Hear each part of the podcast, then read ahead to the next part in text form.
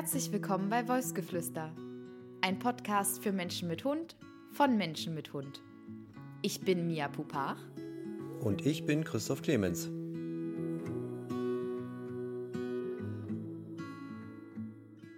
Das ist die zweite Folge von Beziehungsweise gebunden. Falls du die erste Folge noch nicht gehört hast, dann rate ich dir, das jetzt nachzuholen, denn das macht diese Folge um einiges verständlicher.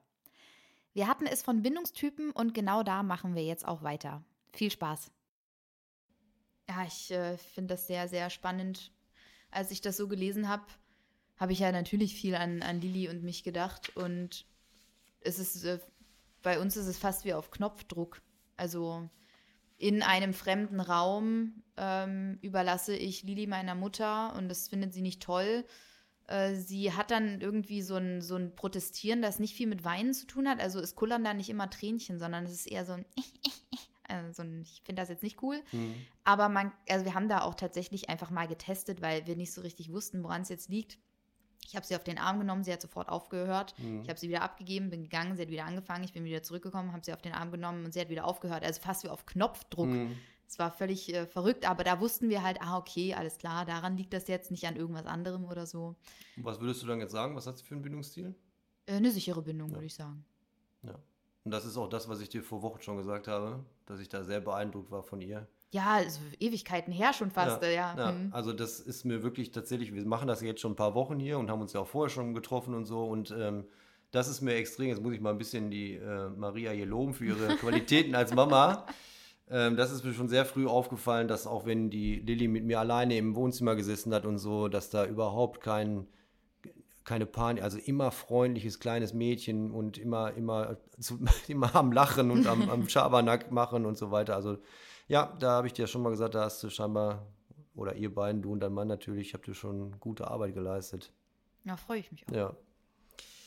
Genau, und jetzt nochmal abschließend zu den, zu den vier Bindungstypen. Also man kann halt sagen, dass die, die ersten drei, also die sichere Bindung, die unsicher vermeidende Bindung und die unsicher ambivalente Bindung, ähm, dass das halt Anpassungsstrategien sind, um ähm, mit Belastungen und emotionalen Verunsicherungen umzugehen. Und einzig die ähm, hochunsichere Bindung, also die desorganisierte oder desorientierte, es gibt ja auch verschiedene ähm, Begriffs, Begrifflichkeiten oder der eine nennt es so, der andere nennt es so, die haben halt keine geordnete und plausible Anpassungsstrategie.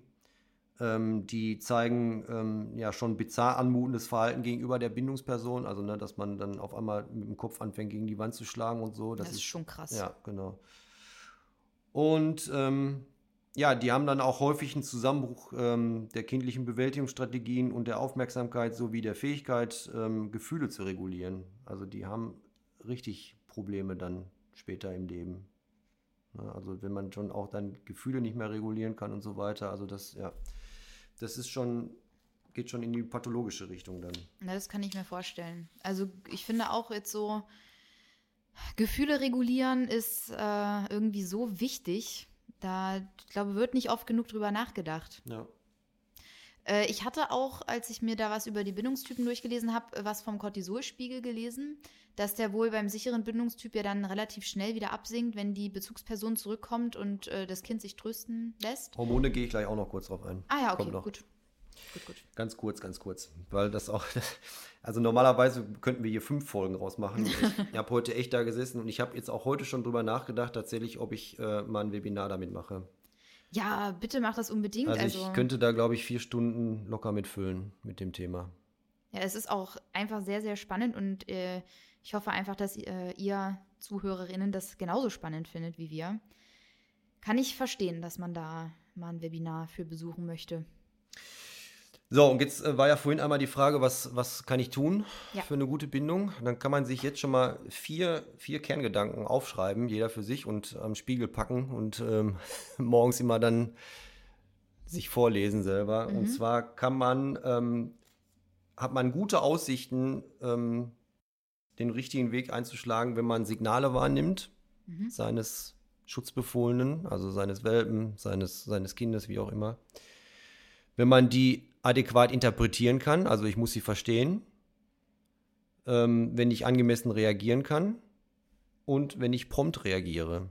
Na, jetzt sind wir wieder bei dem Beispiel, was ich auch schon mehrfach angeführt habe. Ähm, früher hat man ja, die Babys, hat man ja gesagt, lasst sie schreien, sonst werden die halt verweichlicht. Mhm. Und da weiß man mittlerweile, dass das keine gute Idee war, sondern dass, wenn Babys schreien, sie ein Bedürfnis haben. Wenn Welpen schreien, haben auch Welpen ein Bedürfnis. Es ist bei allen ähm, Babys, Welpen, was auch immer, jetzt so. Und ähm, ja, das äh, sind halt die vier Grundpfeiler, dass man das mitbekommt und wahrnimmt, dass man äh, das interpretieren kann. Also was, was ist gerade das Bedürfnis? Dass man auf das Bedürfnis angemessen reagieren kann und dass man prompt reagiert. Also jetzt mal das einfachste Beispiel, dass deine Kleine schreit, weil sie Hunger hat. So, das musst du einmal mitkriegen überhaupt. Also sie muss von ihrer ähm, ähm, Akustik in Reichweite sein. ne? also du musst wissen, okay, das bedeutet, sie hat Hunger oder jetzt ist die Zeit. Also es ist ja egal, wie du es interpretierst. Ja. Es geht ja nur darum, dass du weißt, was, was hat sie jetzt gerade und nicht, oh, die schreit einfach nur, die nervt, die hat jetzt Langeweile oder weiß der Geier was. Das Kind will mich ärgern ja. oder das Baby will mich ja, ärgern. Genau. Das, das, ähm, ja. nee, das, so, das, geht gar nicht. Nee. Sie, sie, können das gar nicht, sie können nee. einen gar nicht ärgern. Nee. Sie wissen gar nicht, was das ist. Ja, eben. Ja. Ähm, ja, du musst angemessen reagieren, also du musst ähm, und prompt reagieren halt. Ne? Also wenn es schreit, ich habe Hunger, dann gehst du hin und stillst oder gibst halt das Fläschchen, wie auch immer. Und das ist, sind die vier Grundpfeiler. Ne? Also überhaupt mitbekommen und dann das Bedürfnis erkennen und erfüllen und so fort. Und nicht sagen, ja, in zehn Minuten, ich muss noch hier Tatort zu Ende gucken. Ja, ist ja so. Ja. Sondern prompt. Ja, man muss da ja auch für sich, also bei, ähm, bei Baby wie aber auch jetzt bei, bei NEPA zum Beispiel, ich musste mir da auch Strategien zurechtlegen, wie ich die Bedürfnisse erfüllen kann, ohne selber meine eigenen Bedürfnisse ständig hinten anstellen zu müssen. Also weißt du, wenn zum Beispiel das Baby schreit aus Überforderung, weil einfach so viel den Tag über passiert ist und dann irgendwo muss es ja hin ja. und es können ja noch nicht anders sich, ja. ähm, sich da ähm, ähm, na, ausdrücken.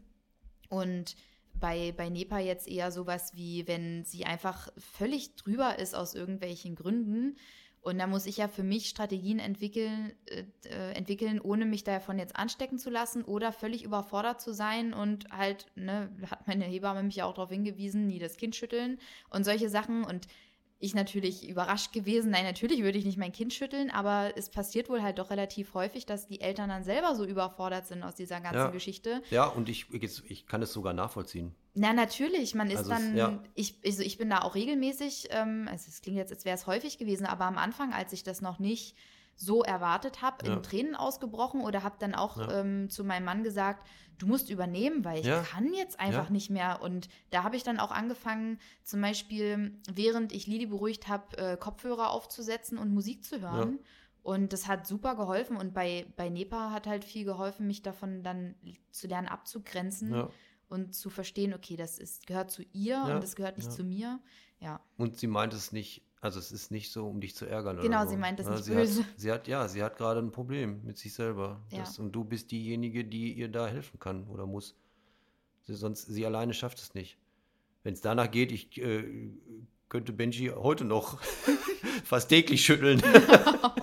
Nein, ne, ja, aber das ist, ähm, ja, die, die können halt nicht aus ihrer Haut. Also hat sie gehört, ja. ist jetzt angekommen. Ja, genau. Nein, die schüttelt jetzt keine. keine Höchstens streicheln. Ja, genau. Aber aus so einem, äh, aus so einer Einstellung des Mitgefühls heraus entsteht ja auch sehr viel Besseres als dieses jetzt nicht du auch noch. Ja. Mein Tag ist schon anstrengend genug und jetzt kommst du auch noch. Ja. ja. Oder dieses typische auf den Rücken schmeißen an der Kasse. Ja. Und dann, äh, Mama geht jetzt. Mama geht jetzt. Mama geht jetzt und sie kommt auch nicht wieder.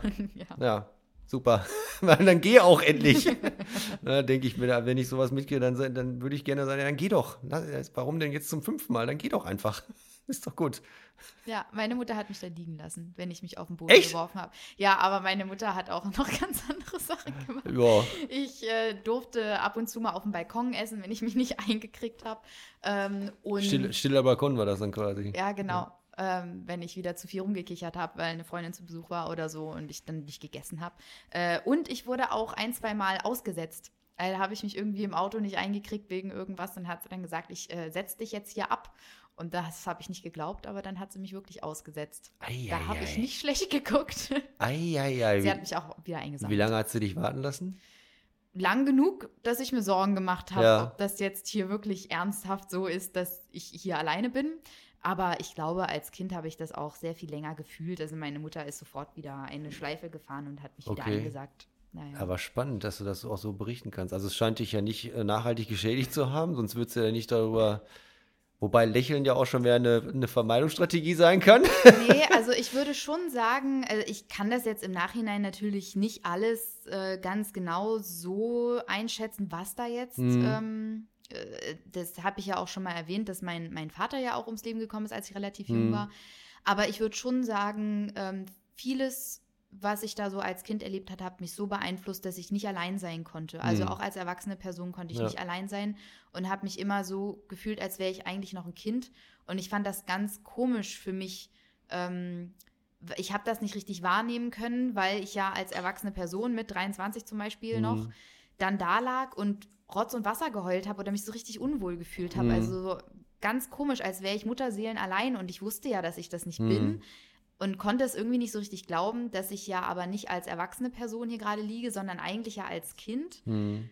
Ja, aber ich habe ja auch eine Therapie gemacht, also Gott sei Dank. Ja. Und da habe ich das dann aufarbeiten können und äh, dürfen. Und deswegen kann ich das jetzt auch mit äh, äh, ja, lachend erzählen, weil das das ist alles besprochen worden. Ja, dann ist ja, ja gut, ja. super. Dann äh, ja, nochmal auch äh, von mir die Ermutigung, ähm, macht eine Therapie. Das, äh, ja, das kann helfen.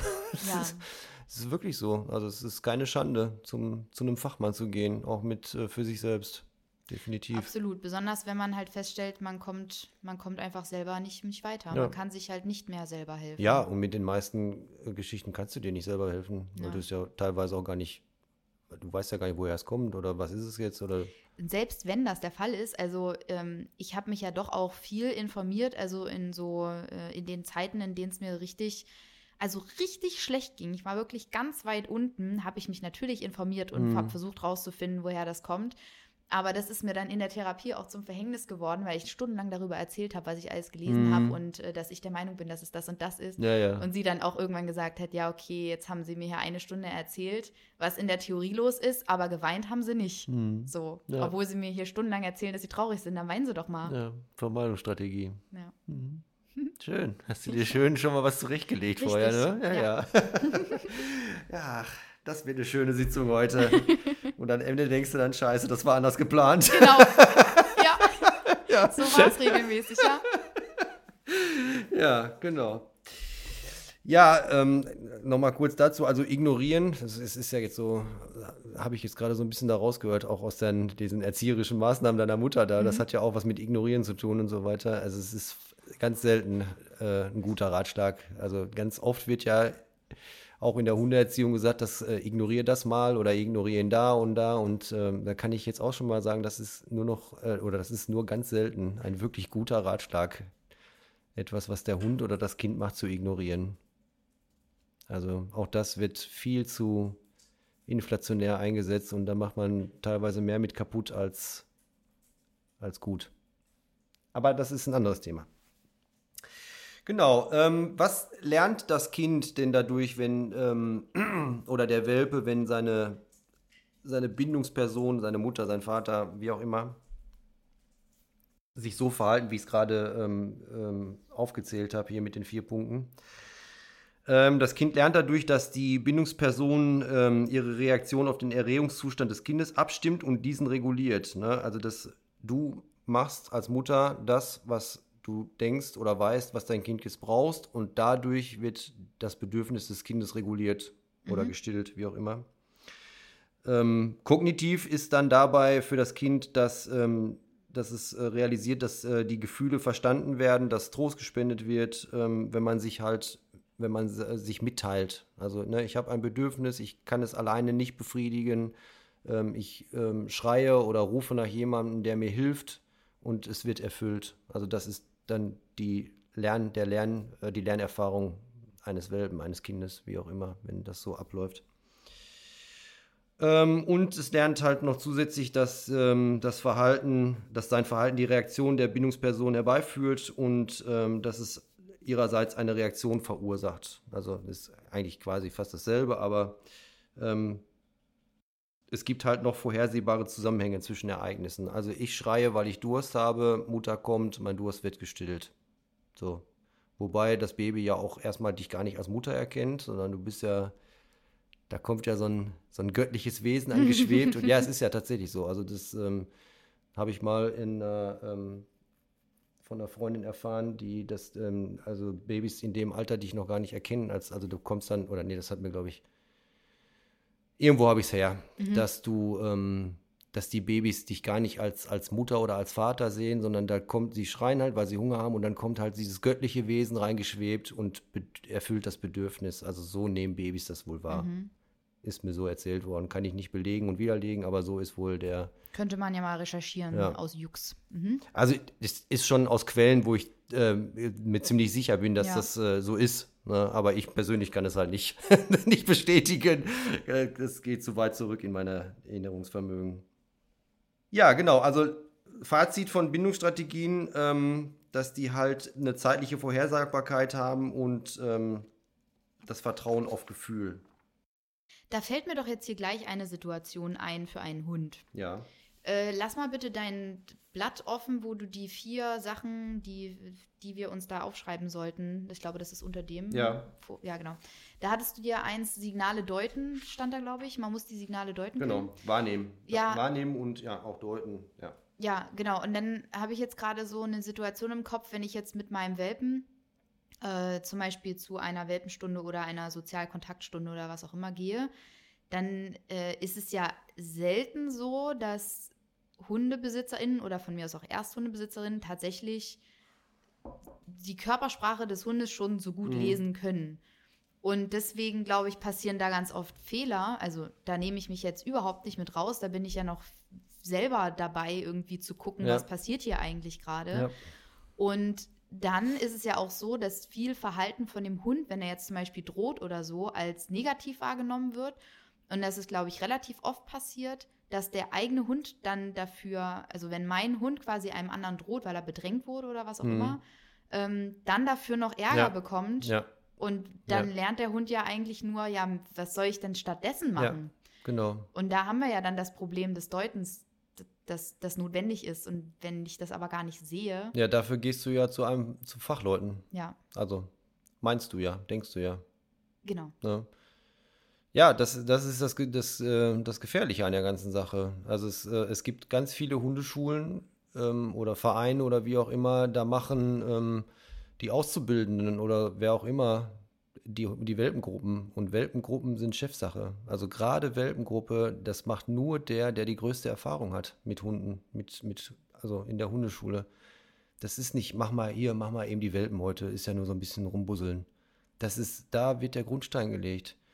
Und ja, dann kommt es natürlich auch auf die, auf die Ausbildung und auf die, auch auf die, die persönliche Einstellung der oder des Trainers an. Was, was hat der überhaupt für, für, ähm, ja, für eine Einstellung zum Hund? Ne? Also ist es, ist es ähm, jemand, der auch konfliktscheu ist vielleicht selber und wo halt alle Konflikte ihm keinem erstickt werden, was Gift ist. Das, also das, das Welpen das Streiten zu verbieten und das ist ein Streiten erstmal nur, dass der eine sagt, äh, rempel mich nicht so an. Und er sagt, doch, ich rempel dich an, wie ich will. Und er sagte, nee, das machst du nicht. So, das ist doch, das gehört doch dazu. Das muss doch, muss, darf man doch nicht unterbinden. Ja, was die Hunde lernen ist, ja, wenn ich, und das ist ja nun mal die ureigenste Form der Kommunikation bei Hunden, ist aggressiv zu kommunizieren. Das ist einfach so. Das ist Hunden in die Wiege gelegt. Also wir verbieten ihnen quasi ihre Muttersprache. Wir verbieten es ihnen und wir unterdrücken es. So, und dann braucht man sich nicht wundern, dass man dann ein paar Monate später ähm, den, den Laienpöbler hat oder weiß der Geier was oder zu Hause auch den, ähm, den Ressourcenaggressiven. Also das ist auch so ein Beispiel. Das, ähm, in vielen, vielen Welpenstunden wird ja, ähm, dann wird so Ressourcentraining gemacht, dann liegen so Sachen auf dem Boden rum und so weiter. Und der Hund muss dran vorbeigehen, darf aber nicht dran gehen und solche Geschichten. Also muss immer schön das wahrnehmen, aber darf nicht dran. So, und wenn er es dann mal schnappt, wie auch immer, Und dann muss man es ihm ja auch wieder wegnehmen können. Das ist ja auch so, du musst ja deinem Hund immer alles wegnehmen können. So, mhm. und jetzt gibt's, ähm, jetzt gibt's halt Hunde, die sagen dann, gerade auch Welpen, die sagen dann mal, nee, ist aber meins, will ich behalten und knurren halt mal kurz. So, und jetzt ist die Frage, wie geht jetzt der Mensch damit um? Oder wie wird er darin angeleitet von dem Trainer, der Trainerin? Jetzt hast du ja zwei Varianten. Entweder du zuckst zurück, weil du dich erschrickst, dass dein Welpe dich anknurrt mhm. und der behält sein Dingen. Oder du sagst, ja, ich weiß, verstehe das, dass du ähm, das gerne behalten möchtest, aber das geht nicht und du nimmst es ihm weg. Mhm. So. Was denkst du denn wohl, wer eventuell in ein paar Monaten einen ressourcenaggressiven Hund haben könnte? Der, der zurückzuckt. Ja, genau. Ganz genau.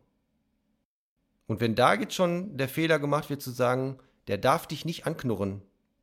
Es gibt ja dann auch, es wird ja auch draufgehauen, auch immer noch. Gibt, also es ist ja nicht so, jetzt wollen wir ja mal nicht so tun, als werden, ähm, wenn es draußen in den Hundeschulen nicht auch massive Gewalteinwirkungen gäbe. Und da rede ich jetzt nicht äh, über die, die, die Hilfsmittel, die dazu benutzt werden. Na, also das das, das, das, das macht man mit einem neun Wochen alten Welpen, der nur mal eben gesagt hat, ich möchte das aber gerne behalten. Mehr hat er nicht getan. Er sagt nur, ich möchte das behalten, das ist meins. Ja. Das lasse ich jetzt mal so stehen. ähm, ist da, war da eine Frage, also ist ja jetzt schon wieder ganz schön ausgeufert, war da eine Frage damit beantwortet? Ich kann mich gar nicht mehr dran erinnern. Ja, du, du hast ja gefragt, wie du das als, als Nichtwissender inter, richtig interpretieren sollst. Ja, äh, genau, ich wollte ähm, eigentlich vor allem, glaube ich, herauskehren, dass es so wichtig ist, sich da zu informieren, also ja. den Hund lesen zu lernen. Ja, das Sonst ist. kann ich ja seine Bedürfnisse gar ja, nicht so es ist eine andere Sprache, es ist eine andere Art und es ist nicht so einfach, diese Art in ihrer Kommunikation zu verstehen. Woher will sie? Ich kann ja auch, wenn ich nach Spanien fahre, dann kann ich ja, das, das ist meine eigene Art und trotzdem verstehe ich die Sprache nicht, wenn ich sie nicht gelernt habe vorher. Oh, da können so herrliche Missverständnisse ja, entstehen. Eben, genau. Sagst du, machst du, es gibt Länder, da machst du einen Finger, der einen Finger zeigt, der hier Hallo bedeutet und so, da kriegst du dann was dafür aufs Maul. Ja. Weil das da eine tödliche Beleidigung ist. Ja, und aber ein Hund, da, den holt man sich einfach. Da denkt man gar nicht drüber nach. Was, was erzählst du mir du gerade eigentlich? Was, was heißt denn das, wenn du denn die Route so hältst? Oder was heißt denn das, wenn deine Ohren so sind? So, und wenn ich dann noch nicht äh, jemanden, also wenn ich dann noch einen schlechten Übersetzer habe, Google-Übersetzer, ne? also ich meine jetzt das Fachpersonal, ja, dann, ja. wie soll das dann funktionieren? Und dann kannst du ja noch niemals was für. Weil jetzt könnte man dir noch immer sagen, ja, dann erkundige dich breit gefächerter und hinterfrag vor allen Dingen kritisch. Das ist halt auch eine Hinterfrag Sachen. Ihr müsst Sachen hinterfragen. Nehmt nicht alles als bare Münze, was euch erzählt wird hinterfragt Sachen. Dann lasst es euch erklären, warum ist das so? Und dann wird es nämlich bei einigen schon schwierig. Dann sagen nämlich einige schon, dann, äh, dann kommt so der Spruch, ich mache das seit 30 Jahren so oder weil man das so macht oder wie auch immer. Und dann könnt ihr euch eigentlich schon sicher sein, dass ihr da nicht nochmal hingehen solltet. Ja, die typischen Totschlagargumente. Ja.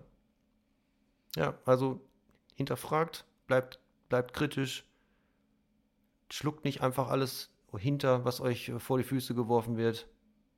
Ja, zumindest eine Erklärung, die kann man euch geben dafür. Warum muss ich das jetzt unterbinden? Warum darf der mich jetzt nicht anknurren? Oder warum darf der mich jetzt anknurren? So. Und dann jeder, der das fachlich weiß und kann, der sagt dir aus den und den Gründen. So. Und der ist auch nicht beleidigt dann deswegen, weil er sich erklären muss. Er erklärt ja sich nicht sich, sondern er erklärt ja dir etwas. Ja. Er erklärt ja dir etwas, was was dein Hund dir gerade signalisiert. Und das ist sein Job. Dafür ist er da. Wenn zu mir, wenn ich einen Wasserrohrbruch habe und ich hole mir einen Klempner und ich frage ihn dann, warum nehmen sie die Muffe dafür oder was auch immer, und der sagt dann, das mache ich immer so, dann würde ich auch schon wieder sagen, der, können Sie mir keine vernünftige Antwort geben, weil die ist offensichtlich zu klein. Da läuft es nebenher. ja, ne, also. Ja, ja, viele haben dann eher das Gefühl, sie müssten sich rechtfertigen, ja. aber das ist ja auch komisch, wenn man das Gefühl hat, man muss sich rechtfertigen, statt halt zu sehen, dass man die Erklärung ja jemandem gibt, der es halt nicht weiß ja, in dem eben, Moment. Genau. Ja. ja. Dass es kein Angriff ist auf einen. Ja. Nee, ja, für viele ist es aber ein Angriff. Das, dann sind wir wieder bei den, den eigenen Problemen. Aber ja, das ist halt so. Genau. Und jetzt hast du noch was offen da, Fragen?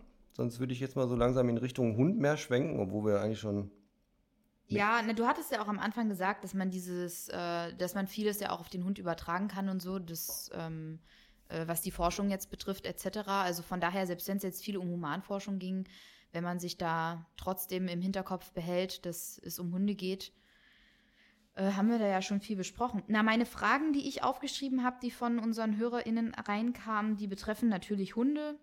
Ähm, aber ich gehe mal kurz drüber, um zu schauen. Hm, ja, na, eine, also ja, die Fragen, die reinkamen, waren zum Beispiel, ist die Beziehung nicht wichtiger als die Bindung? Also wird Bindung nicht überbewertet?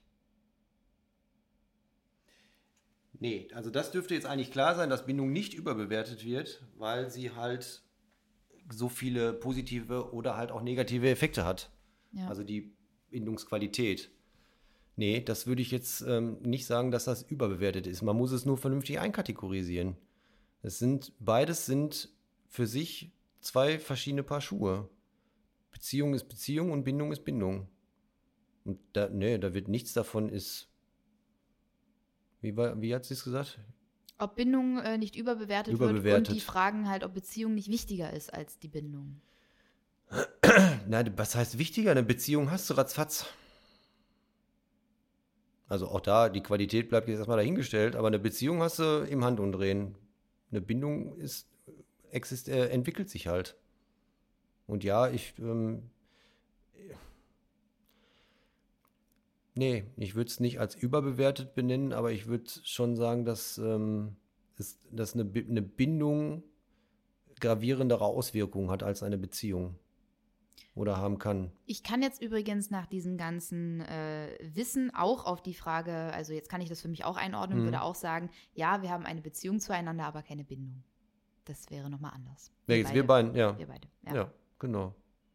Äh, eine Frage fand ich noch interessant. Da ging es um, es war keine richtige Frage, sondern eher so ein, äh, gibt es also innerhalb der Familie und des Rudels verschiedene Arten von Bindung? Also, ne, wenn ich eine Bindung zu einer spezifischen Person habe und wir nehmen jetzt mal Nepas Bindung zu mir und Nepas Bindung zu meinem Mann. Wäre ja die Frage, wenn sie einen bestimmten Bindungstypen hat, Oh, ich finde das so schwierig manchmal irgendwie aufzudröseln. Also sagen wir mal jetzt, also Nepa hat einen bestimmten Bindungstypen als Welpe entwickelt, hm. aber sie geht eine Bindung mit mir und mit meinem Mann ein, heißt ja aber nicht, dass das dieselbe Art von Bindung sein muss. In der Regel gibt es einen Bindungspartner. Ah ja, woher wissen wir jetzt, wer der Bindungspartner ist? Na, das ähm, kann ich dir, also das könnt ihr beobachten. Da gibt es so vier, vier verschiedene Sachen, die man sich angucken kann, was davon passiert. Gleich mal ein bisschen Eifersucht schüren. ja, ich wollte gerade sagen, und schon ist der Wettkampf gestartet, da geht's wieder los. Ja, ich kann das auch vorziehen. Äh, dann machen wir erst das. Ja, gern. Also die ähm, Bestandteile einer Bindung oder woran erkennt man, dass man eine. ach Mensch, du hast dich so schön eingekuschelt da in deine Bettdecke. Bleib ja. doch liegen. Zeige ich gleich auch noch ein Bild von. Ja, Entschuldigung, dass ich dich angeguckt habe. Ich weiß, das hat immer so einen auffordernden Kontakt, äh, Charakter bei euch. Also, woran erkenne ich, es ist ja auch immer so eine Frage, woran erkenne ich denn eigentlich eine Bindung? Mhm. So, und dann ähm, gibt es da auch so vier, vier große ähm, Bestandteile oder vier große Aspekte oder wie auch immer man es nennen will, woran man das so ein bisschen festmachen kann. Ähm, äh, das ist halt, was, was auch in den, in den Bindungsstilen ja schon deutlich geworden ist, ist es halt das Nähesuchen und, das, und der Austausch von ähm, bindungstypischen Verhaltensweisen. Das ist ein Punkt. Ne? Also bei Hunden Kontakt liegen, ähm, kommen die zu dir, kuscheln die sich an dich. Äh, jetzt kannst du, musst, ab heute Abend musst du jetzt Strichliste machen, an wem Nepa sich mehr ankuschelt, an dich oder an Jomi oder an Lilly. Viel an Lilly, ja. ähm, ja, genau. Also, oder gegenseitige Körperpflege, sozialer Austausch. Ähm, und gerade beim Kontaktliegen ist es ist auch wieder so, es, es gibt, also der, das Kontaktliegen muss nicht Haut an Haut sein, um ähm, die Qualität der Bindung ähm, zu. Das klingt lustig. Also ich muss mich jetzt nicht nackig ausziehen. Nee, ich meinte jetzt, dass dein Hund wirklich, ne, also Haut an Klamotte, ja. so. Ja. Oder Fell an Klamotte, so, also Haut an Haut. Es muss nicht so eng sein, um etwas über die Qualität der, der Bindung auszusagen. Es gibt, wir sind wieder bei, bei dieser Nähe, ähm, Nähe-Distanz-Problematik. Es gibt auch eine Individualdistanz, die hat jedes Lebewesen und ein Hund, der ähm, sich 20 oder 50 Zentimeter vor dich, von dir weglegt, weil ihm alles andere einfach zu sehr in seine Individualdistanz reingeht, muss keine schlechtere Bindung haben als ein Hund, der sich möglichst noch unter deinen Arm hier so drunter drunter quetscht und dir am besten ins Gesicht äh, kriechen würde. Ja, na, ich habe tatsächlich, ich glaube, ein paar so Husky-Mix, Husky-BesitzerInnen bei Instagram haben jetzt nicht geantwortet mit der Hund sucht ständig meine Nähe. Also ich weiß jetzt nicht, ob das irgendein Rasseding ist. Also ich weiß, wir müssen den Hund individuell betrachten und mhm. es gibt bestimmt auch total verschmuste, also Hunde einer Rasse, die vielleicht sonst nicht so verschmust sind. Aber wenn ich jetzt einen Hund habe, der halt nicht wie Nepa drauf ist und die ganze Zeit auf mir drauf sitzen möchte, also nicht so viel Nähe sucht, dann muss ich ja auch, also so wie du das gerade gesagt hast, drüber nachdenken, dass der Hund das vielleicht auch einfach nicht braucht. Also deshalb jetzt nicht keine schlechte Bindung ist. Nee, nenn, ja. es, nenn es auch mal in der, in bei den Rassen, um die du da gerade ansprichst, nenn es da auch mal ein bisschen mehr die, ähm, die Eigenständigkeit, die mhm. einfach auch die von den Urtypen, also das ne, Husky und auch Kangal und, und Herrenschützer an sich oder ähm, die ganzen chinesischen, japanischen Rassen, also die sind halt ursprünglicher und die sind halt, da ist es genetisch, dass die nicht so eng am Menschen das gewohnt sind oder das brauchen. So, mhm. aber ja, deswegen haben die trotzdem keine schlechtere Bindung an dich. Also erstmal per se. Ja. Ja, genau. Äh, der, der zweite Punkt ist, wie sieht die Trennungsreaktion aus? Also was macht der Hund, wenn du gehst? Wie sieht das aus? Und da sind wir wieder bei dem, bei dem Zweiteiler, Fifi allein zu Hause. Mhm. Und Fifi ist immer noch allein zu Hause. Und jetzt kommt Fifi allein zu Hause, Teil 3. Ja, es ist äh, ein wesentlicher Bestandteil ähm, einer Bindung ist ähm, die Trennungsreaktion. Also, und die Trennungsreaktion haben wir ja gerade bei den Kindern schon, wie unterschiedlich die sein können. Ähm, und wenn es keine Trennungsreaktion gibt, also es mhm. gibt überhaupt keine Trennungsreaktion, wobei ich mir das schwer vorstellen kann, wie das aussehen soll. Dann kannst du sagen, es gibt auch keine Bindung. Mhm. Weil ohne Bindung gibt es wohl keine Trennungsreaktion. Und da, ich habe echt überlegt, wie könnte das aussehen? Also Faye, meine Faye zum Beispiel, die kriegt mit Sicherheit so manches Mal nicht mit, dass ich gehe und zeigt insofern keine, keine Trennungsreaktion. Aber ich glaube, die hat äh, trotzdem eine ziemlich starke Bindung zu mir. Sie ist halt einfach nur verduselt. Verschlafen. Ja. ja, wenn die schläft, dann schläft die. Also da können da Melonen neben aufplatzen. Das, das ist, ja, aber ja. Na gut, aber wenn jetzt Nepa bei uns beiden eine Trennungsreaktion hat, obwohl ich meine, nach deinen Erklärungen ähm, wüsste ich jetzt schon, wer bei uns die Bindungsperson ist. Aber wenn sie quasi das Verhalten bei uns beiden zeigt, geht es ja dann eher darum, bei wem sie es stärker macht. Ne? Ja. ja, genau. Oder und also in welcher Form, also wie es ist. Es muss nicht stärker sein, es können ja völlig verschiedene Formen sein. Mhm. Also es kann ja sein, dass sie bei dir winselt und heult und bei, bei Jean-Mi ähm, guckt sie ihm hinterher und dreht sich dann um und macht Sachen kaputt. Mhm. Das können ja völlig unterschiedliche Sachen sein. Ja. Genau. Ähm, ja, der Bindungspartner ist die sichere Basis. Das, ähm, das bedeutet, das habe ich auch schon mehrfach auch schon angeführt, dass, ähm, oder das war auch ähm, in dem einen Beispiel mit dem Kind, dass es, ähm, wenn der Bindungspartner da ist, kann man explorieren.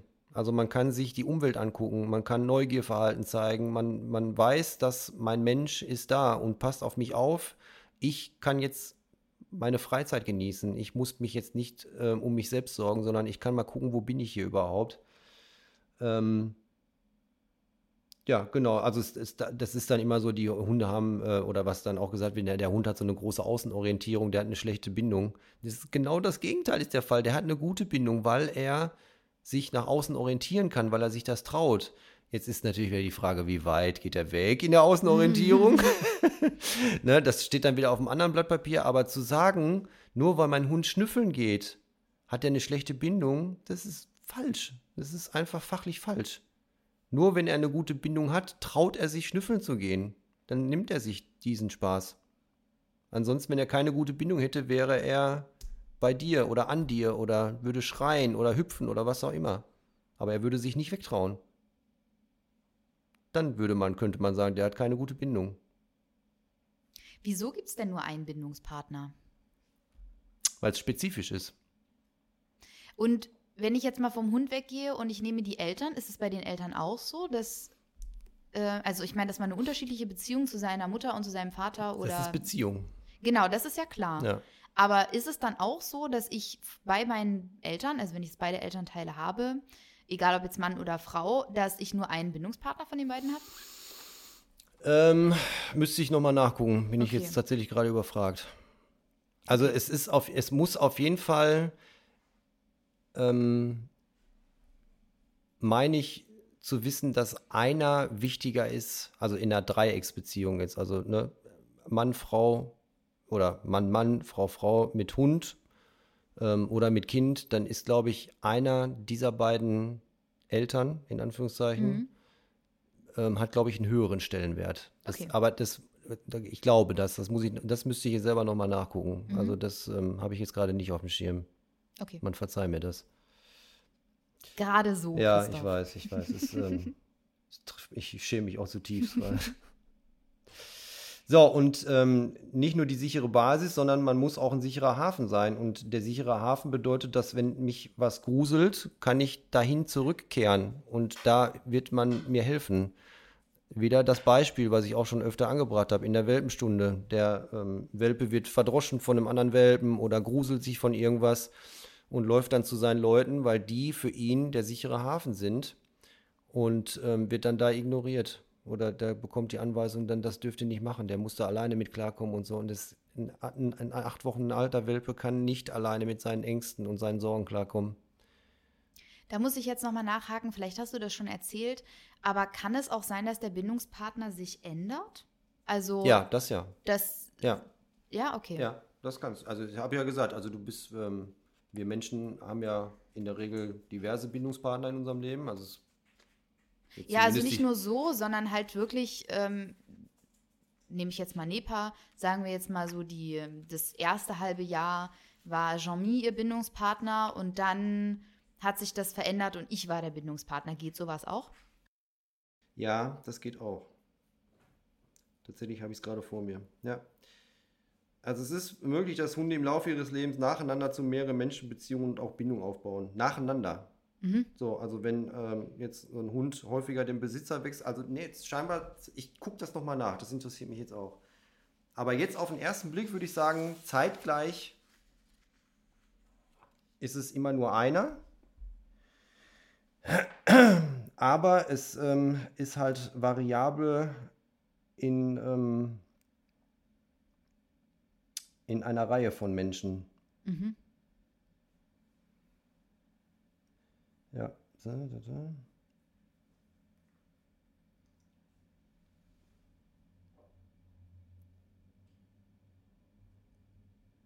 Ja, genau. Also wenn Hunde zum Beispiel erst in einem Alter von zwei Jahren zu dir kommen, das ist jetzt das ist ja häufig so auch mit, mit Tierschutzhunden oder aus dem Tierheim oder was auch immer, ähm, dass die auch in der Lage sind, ähm, sogar qualitativ hochwertige Bindungen zu dir, also zu dem, neuen- zu dem neuen Menschen ähm, zu etablieren. Ja, also das ist möglich. Aber nochmal, die Frage ist immer noch, ob es auch mehrere Menschen gleichzeitig geben kann.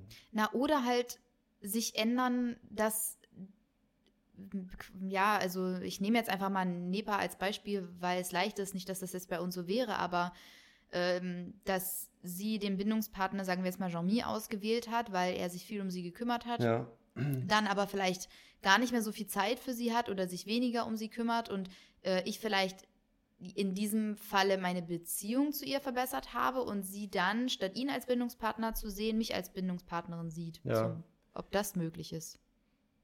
Ich habe es gerade nochmal nachgelesen hier. Ja, also es, es ist, ähm, es, es steht ein bisschen verworren hier. Also die Bindung eines Hundes hat immer eine exklusive Komponente, ja, das wissen wir ja. Gleichwohl kann ein Hund auch mehrere Bindungspartner haben. Okay. Dann ist also die Exklusivität nicht auf, auf die Einmaligkeit bezogen, sondern es ist irgendwas in der Bindung ist exklusiv. Mhm. Verstehst du? Also der bei, ähm, bei dir ist, hat Niper oder Nepa sieht das und das exklusiv an bei dir Mhm. und bei Jean-Mi sieht sie etwas anderes als exklusiv an. So, Mhm. jetzt haben wir es aufgedröselt. Ah ja, das kann ich mir sehr gut Ja. vorstellen. Jetzt haben wir es auf. Ist, also es kommt nicht auf die Bindung an sich an, sondern auf die Exklusivität der Bindung. Mhm. So, Ja. das könnt ihr jetzt mal zusammenschneiden. genau. Ja, und ähm, ich hatte ja erzählt, dass ich ähm, in, in, Analogie dann dazu zu dem ähm, Test mit den Kindern, also wie der Testaufbau, äh, Versuchsaufbau mit den Kindern war, habe ich ja auch nochmal rausgeguckt, rausgesucht, wie das mit den Hunden gemacht wurde. Ähm, das ist ziemlich ähnlich und zwar wurde da auch ein fünfminütiger, ähm, eine fünfminütige Testsituation hergestellt, wo ein Mensch und Hund äh, in einem unbekannten Raum sind, in dem Spielsachen liegen, Gegenstände stehen und so weiter. Und dann kommt, wie auch bei den, bei den menschlichen Kindern, der fremde Mensch nach einer gewissen Zeit rein und ähm, versucht erstmal freundlich Kontakt zu dem, äh, zu dem Hund aufzunehmen. Das war bei den Kindern genauso, das habe ich vorhin ähm, nicht erzählt. Und dann wieder nach einer geraumen Zeit, also in dem Test waren es fünf Minuten, ähm, verlässt der Hundehalter der, den Raum und der Hund bleibt halt mit dem Fremden allein in der fremden Umgebung. Und der Fremde versucht weiterhin in freundlicher Weise mit dem Hund Kontakt aufzunehmen, ihn zum Spielen zu animieren und so weiter. Und dann geht auch der fremde Mensch erstmal nach fünf Minuten. Also das ist jetzt scheinbar ein bisschen anders als bei den menschlichen Tests. Und ähm, dann kommt irgendwann der Hundehalter wieder dazu. Und dann wird sich halt die Begrüßung genauso angeschaut, ähm, wie, die, wie das bei den Kindern und der Mutter war. Ja, also ziemlich, ziemlich analog, der Testaufbau. Ja. Hm, wenn ich mir das jetzt so bei NEPA vorstellen würde, hm, einer von uns geht, definitiv findet sie das nicht cool. Ähm, kommt natürlich drauf an, ne? also ja, fremde Umgebung, ja, würde sie nicht cool finden, aber wenn die fremde Person ein Spielzeug dabei hätte, dann sähe das schon ganz anders ja. aus. Ich glaube, da würde sie sich sehr schnell überreden lassen zu spielen Kann oder helfen. Oh. irgendwie da sich damit zu beschäftigen. Ja. So, in Anbetracht der Zeit mhm. würde ich jetzt ein bisschen Gas geben. Und die Frage ist jetzt noch: Wolltest du die Hormone noch hören? Ja. Ähm, dann, ähm, ich habe ja eingangs gesagt, dass, ähm, dass der Welpe nicht auf die Welt kommt und sofort eine Bindung ähm, herstellt. Mhm. Also, dass die sich nicht sofort entwickelt. Und äh, da haben auch die Forschungen ergeben, dass ähm, die Hunde in einem Alter von 16 Wochen circa erst anfangen, erste Bindungscharakteristika zu zeigen. Also, ne, also jeder Hund, der mit acht Wochen schon Bindungsarbeit machen soll, das ist für die Katz mhm. höchstwahrscheinlich. Also um die 16. Woche rum ähm, haben die Welpen in den Tests angefangen, ähm, Bindungscharakteristika zu zeigen. Mhm. Und dafür vielleicht nochmal ganz interessant, so ein bisschen Randwissen. Das erste, die erste echte Bindung, die nämlich entsteht, ist die Ortsbindung. Und die entsteht in der achten Lebenswoche ungefähr.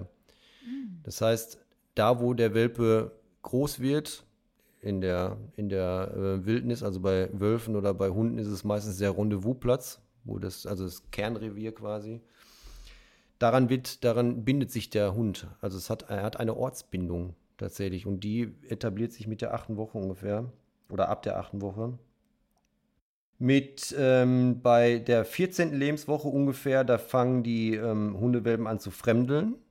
Mhm. So, das ist auch nochmal, ähm, also wo dann so mal der, nicht mehr jeder Fremde toll ist und, und nicht mehr jedem hinterhergelaufen wird. Und ähm, also das bedeutet, dass sie halt zwischen bekannten und unbekannten Menschen unterscheiden. Also bis dato, bis zu dem Punkt, bis zur 14 Wochen ungefähr, laufen sie jedem hinterher, weil es erstmal, Mensch ist attraktiv und toll. Und ab der 14. Woche ähm, fangen sie halt an ähm, zu erkennen, ähm, wer, wer war schon vorher sozial attraktiv zu mir und bei dem bleibe ich und wer, wer ist fremd, da gehe ich nicht hin. Mhm. So. Das ist so das Normale. Dann gibt es natürlich die Labradore. Denen hat das noch keiner erzählt. die wissen davon nichts. ja, genau. Ja, und ähm, also um da nochmal, wenn es jetzt um die Bindungstests geht, also ist es wesentlich wichtiger, ab der 16. Woche beziehungsweise zwischen der 14. und 16. bis 17. Woche an Bindungsgeschichten zu arbeiten. Also wenn man da jetzt wirklich Wert drauf legt, ähm, bei mir läuft das alles immer so. Also wenn ich einen Welpen habe, dann läuft das einfach so durch. Dass ich mache da kein, ich habe keinen Stundenplan zu Hause und ähm, auch dieses, was immer noch, dieses Prägephase und Sozialisierungsphase und das ist auch alles schon so, denn gibt es ja wirklich Leute, die jetzt ist in der sechsten Woche und jetzt müssen wir das und das machen. Leute, vergesst das alles. Lebt mit eurem Hund einfach. Das ist dieses, dieses ganze dogmatische, äh, da an dem Tag müssen wir das machen und jetzt haben wir nur noch eine halbe Woche Zeit, um ihm das beizubringen. Und es ist, also, ne, da sind wir wieder bei dem, bei dem Druck, unter dem wir uns selber setzen. Und der Hund, der denkt einfach, was machen wir heute? Gehen wir heute da spazieren oder was gibt es heute zu essen? Ne, also, ja. Ja, ich habe das ein bisschen ähm, beim, beim Baby so mitbekommen. Die haben ja auch Entwicklungsschübe. Ja. Und manche Mütter oder manche Eltern, äh, die beschäftigen sich da sehr eingehend, wann so ein Entwicklungsschub passiert und machen sich da total verrückt, ob das jetzt gerade eine Phase ist oder nicht. Oder ja. kann das Kind schon dieses und jenes, was es können müsste, sollte oder wie auch immer. Und Natürlich manchmal, wenn irgendwas sehr auffällig war, haben wir da auch mal nachgelesen, ob das vielleicht gerade ein Entwicklungsschub sein könnte, so ja, am Anfang. Kann man ja auch machen, ist ja auch okay. Aber also. Dann sich diesen Plan immer vorzuhalten mit in der und der Woche passiert das und das und zu erwarten, dass das und das passieren ja. wird, das macht einen ja total verrückt. Ja. Also da lässt man dem Kind ja auch gar nicht den Freiraum, halt einfach sich zu entwickeln, wann auch immer und wie ja. auch immer. Und ja. Und du kannst es, es ist ja auch nur ein grober Rahmen. Ja. Das ist ja, heißt ja nicht, dass bei jeder, dass jeder Hund ab der 14. Woche anfängt zu fremdeln. Es ist ein grober Rahmen. deswegen heißt es ja auch meistens circa, etwa, bla bla bla. Es kann aber auch, na, nicht jede Hündin wird mit dem, es gibt, sie sagen auch, das ist der siebte, achte, neunte Monat. Nicht jede Hündin wird mit dem siebten, achten, neunten Monat läufig. Es gibt auch Hündinnen, die werden erst mit dem zwölften Monat läufig. Oder noch später. Ne? Also es ist, das ist das, ähm, das, was die Forschung so, oder das, das, äh, der Querschnitt, sage ich jetzt mal.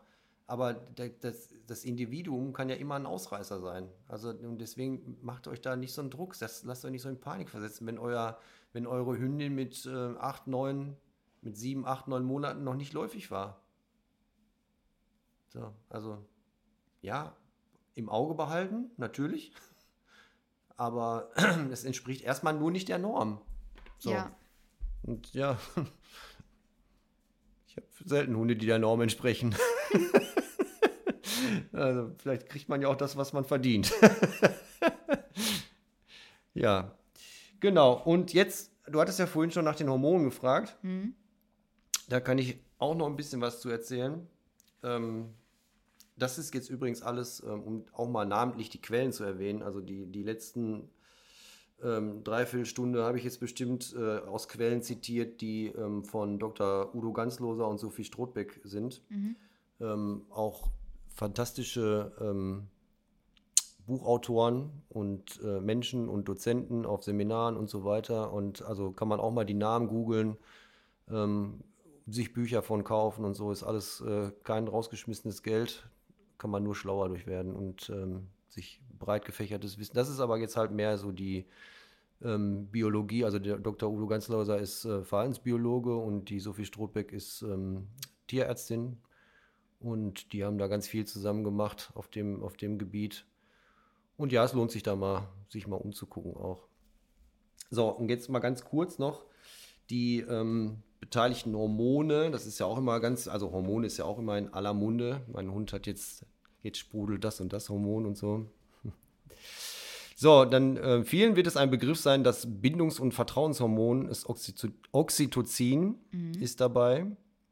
Ich gehe jetzt nicht darauf ein, wo es herkommt, wo es, äh, was es bewirkt und so weiter.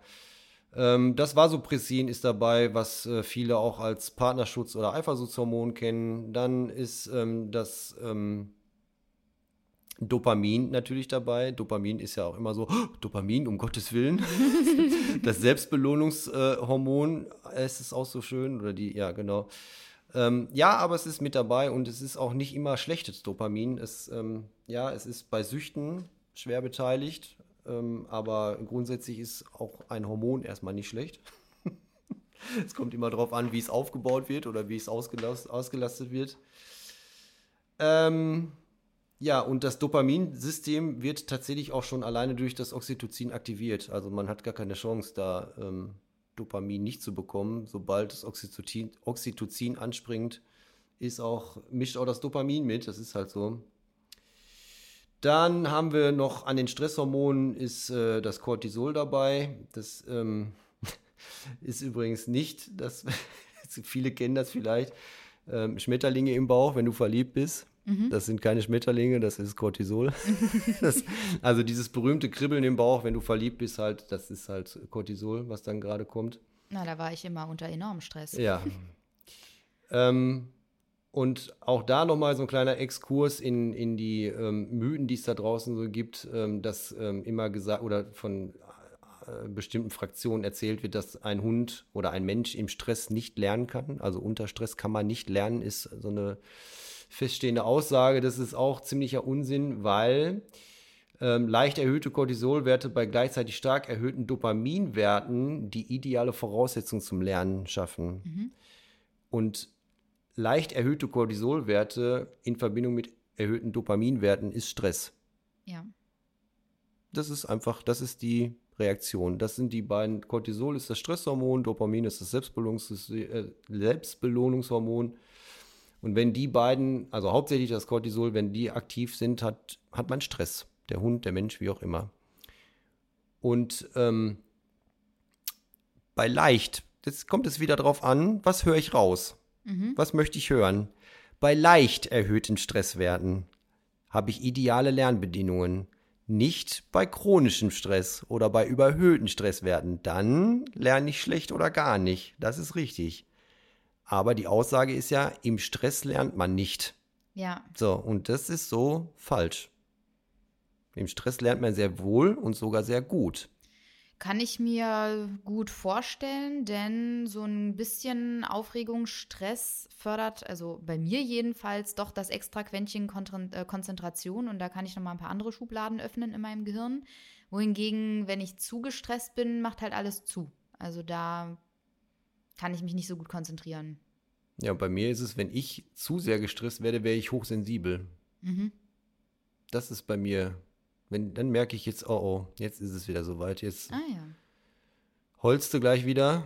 Ja, es ist wirklich so. Wenn ich, also wenn ich wirklich, wenn ich mich, also ich bin eigentlich jemand, der ziemlich viel ab kann, aber mhm. wenn mich Kleinigkeiten schon echt aus der Bahn werfen, dann weiß ich, oh oh, dein Stresspegel ist zu hoch gerade. Mhm. Jetzt musst du mal wieder runterfahren. Und dann komme ich auch wieder mit Beschimpfungen und Beleidigungen besser fertig, klar. Ja, genau. Und ähm, zu guter Letzt ist auch sogar ein Kampfhormon dabei, das Noradrenalin. Und das wird auch alleine schon durchs äh, Vasopressin aktiviert. Also, ähm, ja, also ein kompletter Hormoncocktail, ähm, der da auch mitmischt im Bindungs- und Beziehungsgeflecht. Genau. So, das war jetzt erstmal so das allgemein spezifische zu dem Thema Beziehung und Bindung. Jetzt habe ich ja gesagt, ähm, wir haben jetzt auch noch mal, ich könnte jetzt auch noch mal auf die Trennungsgeschichte eingehen, weil da macht die Bindung ja auch noch mal was aus. Hast du noch irgendwelche Fragen vorher zu dem allgemeinen Teil, was dazu passen würde jetzt? Äh, nein. Ich äh, habe tatsächlich gerade an meine ähm, Abschlussarbeit gedacht die ich über ähm, Glutaminylzyklase im Hirn von Alzheimer-Patienten geschrieben habe. Mhm. Und da ging es halt auch darum, dass ähm, diese Glutaminylzyklase durch diese Plaques im Gehirn eine Ringstruktur bekommt und dadurch die Hormone Oxytocin und Vasopressin zerstört. Und dass damit natürlich dann auch erklärt werden kann, warum Alzheimer-Patienten ihre Liebsten nicht mehr erkennen. Mhm oder halt verstoßen. Ja. ja, da muss ich kurz denken, finde ich alles sehr, sehr spannend. Also diese ganze Hormongeschichte etc. Das nur so als kleiner meiner Gedankenexkurse, woran ich gerade so. Und jetzt, ja, jetzt, überleg mal, was du jetzt alles schon wieder da ähm, assoziierst mit oder daraus baust. Und jetzt gehen wir nochmal auf die Eingangsfrage zurück. Wenn der Hund jagt, hat er keine Bindung. Wie, wie, wie billig das ist. Ja. Im Vergleich zu dem, was wir jetzt gerade alles hier rausgearbeitet haben. Ja, ja, wenn man es, ja, definitiv. Einfach so hingeklatscht. Ja. Welten zerstört. Ja, ohne Rücksicht auf Verluste. Ja, ja und ja, wahrscheinlich auch ohne Wissen. Ja, genau. Nee, alle Fragen, die hier gestellt wurden, wurden beantwortet mit allem, was wir hier jetzt so rausgekehrt haben. Gut, dann, ähm, wie angekündigt, würde ich noch mal kurz jetzt Fifi allein zu Hause Teil 3 machen, unter dem ähm, Aspekt des, ähm, der Bindungs, des Bindungsstils. Und ähm, auch da ist es halt so, das hat mir jetzt gerade schon gesagt oder gehört, dass ähm, ein, ein Part, wie man eine Bindung erkennt, halt die Trennungsreaktion des Hundes ist. Mhm. Und da ist es halt so, dass, ähm, dass häufig die distanzierten und die vermeidenden Bindungen diejenigen sind, die ähm, die Schwierigkeiten beim Alleinebleiben verursachen. So, wir haben ja jetzt einiges zusammengetragen über das Bindungskonzept und so weiter. Und jetzt wollen wir noch mal kurz auf, ähm, auf die, das Alleinebleiben eingehen. Da haben wir auch gehört, dass ähm, die Trennungsreaktion ein Element ist, woran man eine Bindung erkennen kann. Und ähm, da kann man halt sagen, wenn ein Lebewesen nach der Trennung von einem Beziehungspartner oder ja, Bindungspartner in dem Fall keine erkennbare Reaktion zeigt, ist das häufig schon mal ein Hinweis auf eine zumindest nicht ähm, optimale oder, oder sogar auf eine distanzierte oder chaotische Bindung. Mhm. So, das kann man schon mal sagen. Also keine, das haben wir ja vorhin schon mal gesagt, keine Trennungsreaktion ist komisch. Da mhm. stimmt irgendwas nicht. Also in dem Falle wäre ja eine Reaktion auch zum Beispiel aufschauen und nachgucken. Ja, genau. Aber, Aber so, so, eine komplette Gleichgültigkeit. Ja, genau. Ja. Genau. Es sei denn, der Hund ist im Tiefschlaf. Ja, eben. Das darf man natürlich nicht übersehen. Also, wenn, das habe ich ja vorhin gesagt, also ja. wenn meine Fee schläft, dann kann es durchaus passieren, dass die nicht mitkriegt, wenn ich, Tür, wenn ich die Tür zumache. Dann habe ich keine Reaktion und äh, ich glaube nicht, dass unsere Bindung chaotisch ist. Mhm. ja. Ähm, Genau, und ähm, die distanzierte ähm, bzw. vermeidende Bindung ist diejenige, bei der im Zusammenleben dann die beiden Beziehungspartner sehr wenig Kontakt miteinander haben. Ähm, und weswegen es dann bei der ähm, nach der Trennung auch kein Suchverhalten gibt. Mhm. So, also der Hund ähm, zeigt, geht halt nicht gucken, wo ist er hin oder wo sind sie hin, meine Leute, sondern der bleibt einfach liegen. Also er hat es mitbekommen, aber er bleibt einfach liegen. Und ähm, dann hat man auch herausgefunden, dass ähm, bei vermeidenden Bindungen haben die Tests gezeigt, dass es sogar sein kann, dass der ähm, Hund in Abwesenheit seines Halters sich mit dem Fremden mehr beschäftigt als mit dem Halter in, in seiner Anwesenheit. So, mhm. also, ne, das war jetzt ein bisschen komisch ausgedrückt. Also, der Halter geht, der Hund beschäftigt sich mehr mit der Fremdperson, als er sich in Anwesenheit des Halters mit diesem beschäftigt hat. Ja. So, was halt auch komisch ist. Ja. Erstmal. So, und dann hat man ähm, festgelegt, dass ähm, die Trennungsreaktion in verschiedenen Phasen unterteilt wird. Und die erste Phase ist die sogenannte Protestphase. Da, die besteht wohl darin, dass ähm, der Partner überall gesucht wird, ähm, dass äh, sehr aktiv durch Rufen oder andere Formen der Kontaktaufnahme versucht wird, den Vermissten, in Anführungszeichen, mhm. halt wiederzufinden. Ähm, und da auch nochmal die Hormone, die in der Protestphase aktiv sind, ist das, ähm, das Haupthormon Adrenalin und der, ähm, das Haupthormon Cortisol, wenn auch etwas schwächer. Aber das ist halt dann, wenn der Kontrollverlust ansteht, dann mhm. ist halt das Cortisol immer mit dabei. So, dann ähm, abhängig von der Vorerfahrung und Persönlichkeit des Hundes also, ne, was hat er bisher schon so erlebt? Was hat die Umwelt schon so mitgebracht? Und welcher Persönlichkeits, auch da haben wir wieder, welcher Persönlichkeitstyp ist er? Kommt dann oder geht die Protestphase in die Depressionsphase über?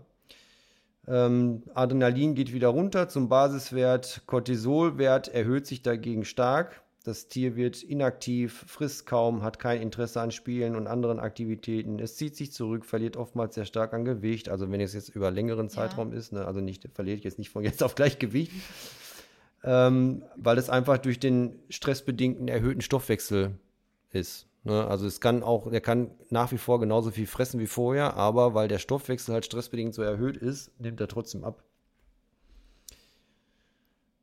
Ja, genau. Und dann, wenn das halt über einen längeren Zeit, dann reden wir von dem chronischen Stress, ne, wo man dann nicht mehr gut lernt und dann kann der Allgemeinzustand dann halt auch immer schlechter werden, wie Fellqualität und so weiter. Ja, dann ähm, machen wir zum Abschluss jetzt noch so ein paar Worte ähm, zu den zu den Trennungsreaktionen. Mhm. Also das war ja ein wesentlicher Bestandteil auch, woran man eine Bindung ähm, erkennt, dass ähm, oder dass man sieht, dass eine Bindung da ist, an, ja. an, an der Form, wie die Trennung aussieht. Und da haben wir auch schon mal ausführlicher darüber diskutiert oder gesprochen, dass, äh, ähm, dass die wenigsten Sachen ähm, mit, mit einer zu engen Bindung, also das habe ich, glaube ich, damals auch erwähnt, dass, ähm, dass das in der Regel nicht daran liegt, wenn Hunde Sachen kaputt machen, dass die Bindung zu eng ist oder so, sondern dass, ähm, dass das in der Regel andere Ursachen hat. Und wenn man eine echte Trennungsstörung hat, ähm, also wo, wo Hunde unsauber sind, also die machen in die Wohnung und auch nicht da, wie ich damals gesagt habe, um ein Statement zu setzen, mhm. sondern weil wirklich Stress hoch ist ähm, oder Sachen zerstören oder auch ähm, ganz extrem halt so typ Stereotypen zeigen, also im Kreis laufen oder mhm. sich auch äh, Autoaggression, also sich selbst verletzen, an sich rumlecken, stundenlang, bis man blutet und so mhm. weiter. Dass man da auch mal ähm, drauf ein Auge haben kann, ob das jetzt ähm, tatsächlich an der Bindung liegt oder ob es da andere Faktoren für gibt. Mhm. Ja. Also ähm, an der Bindung liegt schon, aber sicherlich nicht an einer zu engen Bindung, weil mhm. das ist wieder viel zu einfach gedacht. Dann muss man mal wirklich gucken, was für ein Bindungstyp ist es denn. Ja, also nicht nach dem Motto, der Hund mag mich so sehr, dass er durchdreht, ja, wenn ich gehe. Genau, sondern ja. es kann sein, dass er so panisch ist, wenn du gehst, ne, mhm. ne, wie wir das in der in den, in den außer halt der sicheren Bindung ja häufig hatten, dass da irgendwelche Emotionen hochkamen und je weiter wir runterkamen in den, in den ähm, Bindungsstilen, desto schlimmer wurde es ja. Und ganz besonders ja in der Desorientierten, es ja dann auch, da wurde ja auch berichtet, dass die Kinder dann auch den Kopf an die Wand knallen und solche Geschichten. Ja. Das würde ja wieder dazu passen, dass Hunde sich selbst verletzen. Ja. Wo man dann auch der Meinung sein oder der Annahme sein könnte, dass man da eventuell auch ähm, eine desorientierte Bindung hat. So, also es ist schon fast was Pathologisches oder es ist, ja, würde ich schon als pathologisch einstufen. Und das kriegt man dann nicht mehr dadurch weg, dass man den Hund, dann kommen ja wieder diese Klassiker, dann ignoriere deinen Hund mal mehr, lass den mal mehr links liegen, lass ihn dir nicht hinterherlaufen überall und so.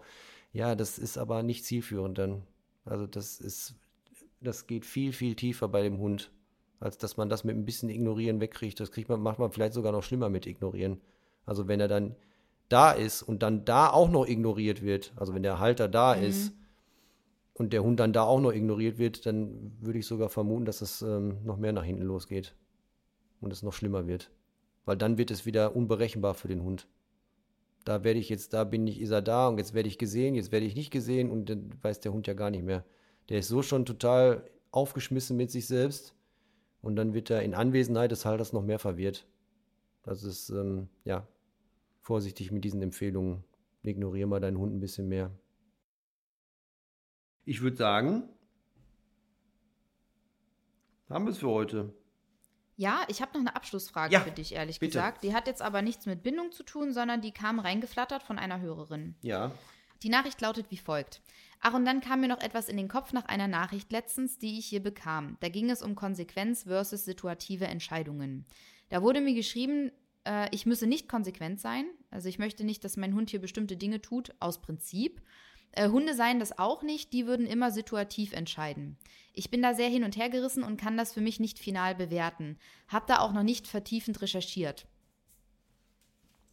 Kannst du da was dazu sagen, Christoph? Ja, ich würde ähm, vermuten, äh, dass da hinter dem Situativen hinter, hinter steht, dass man situativ sagt, das lässt du jetzt oder das sage ich jetzt nicht. Ähm, und nicht dann stundenlang da steht und überlegt, darf ich das jetzt?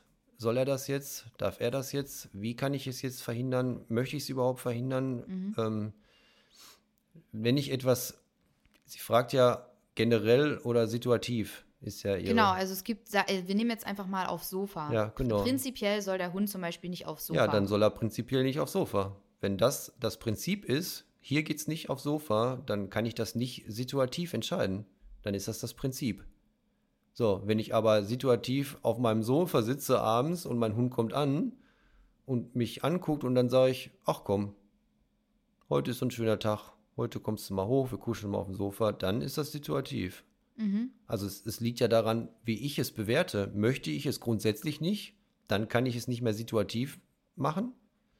Oder sage ich, heute so, morgen so je nach Laune. Dann mache ich es situativ. Und auch das kann mir wieder keiner vorschreiben. Also keiner kann mir sagen, ein Hund darf nicht ins Bett. Das entscheide ich selber. Ja. Also, na klar, wenn ich woanders bin, kann man mir verbieten, dass mein Hund in das Bett geht. Ja, aber in meinem Bett, auf meinem Sofa, kann ich machen, was ich will.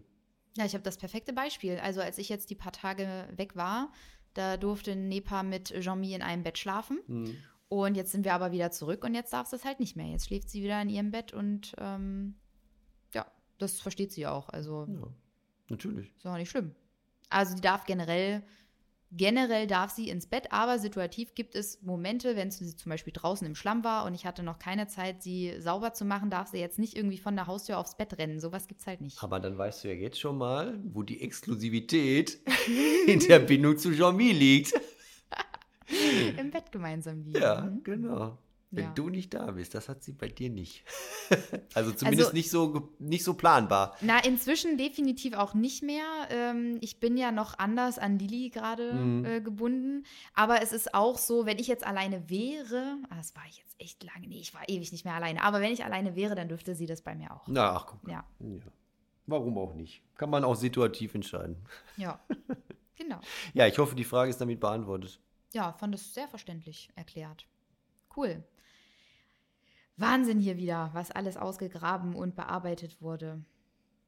Ja, sehr spannendes Thema. Auf jeden Fall ähm, für mich auch jetzt nochmal sehr viel einleuchtender. Besonders diese Unterscheidung Beziehung, Bindung, wie wichtig ist das, woran erkenne ich das, etc. Hm. Cool. Ganz lieben Dank für deine, deine Recherchen. Ja, sehr gerne. Wie ähm, gesagt, es hat, ähm, hat mich ja so fasziniert, ähm, dass ich tatsächlich mit dem Gedanken spiele, mal anzufangen, Webinare auf die Beine zu stellen. Mal gucken, ob da was raus wird. ich drücke die Daumen. Na, es liegt ja nicht daran, das liegt ja eher an meinem, meiner Bequemlichkeit. ja, genau. An meiner Introvertiertheit. So. Aha. Ey, da fällt mir übrigens apropos ein, in der äh, einer der Folgen von Betreutes Fühlen wurde ja auch Introvertiert und äh, Extraversion wurde mhm. besprochen. Und was ich endlich Das heißt mal, übrigens Extraversion. Habe ich gesagt? Nicht Extroversion. Richtig. Habe ich jetzt auch gelernt, das ist ein lateinischer Übersetzungsfehler, der irgendwo mal passiert ist. Genau. Klugscheißer-Modus aus. Es heißt Extraversion, nicht Extroversion. Richtig. Und da fand ich sehr schön, dass endlich mal rausgekehrt wurde, dass nur weil man introvertiert ist, es nicht automatisch bedeutet, dass man auch. Ähm, ach, wie ist das deutsche Wort jetzt schon wieder dafür? Nimm das Englische, komm. Shy. Schüchtern. Schüchtern, ja. genau. Äh, dass man äh, schüchtern ist, sondern ja. dass es einfach nur ein, eine Energiesache ist, dass man halt mehr Energie daraus nee, hat, zieht. Es hat ja, er hat es ja sogar noch ergänzt. Der Schüchterne hat Angst, es etwas genau. zu machen. Der Introvertierte, der möchte es nicht. Richtig. So, das ist der große Unterschied genau. zwischen sch, äh, äh schüchtern sein und introvertiert. Ja, und das fand ich gut, dass das mal so rausgekehrt wurde, weil es ja doch oft so beleuchtet wird, dass nur weil man introvertiert ist, man sich bestimmte Sachen nicht trauen würde. Das ist aber nicht der Fall. Nee, man will es in der Regel gar nicht. Genau. so ist das. Ja. Schön. Das war also äh, das Wort zum Montag jetzt und wir sehen uns nächste Woche wieder. Ja, bis dahin. Tschüss. Das war Wolfsgeflüster. Themenideen und Fragen sind uns jederzeit willkommen unter info at couchwolf.de oder auf unseren Instagram-Profilen Couchwolf und Nepa the Dog. Wenn euch der Podcast gefällt, lasst gerne ein Abo da und empfehlt uns weiter. Bis zur nächsten Folge.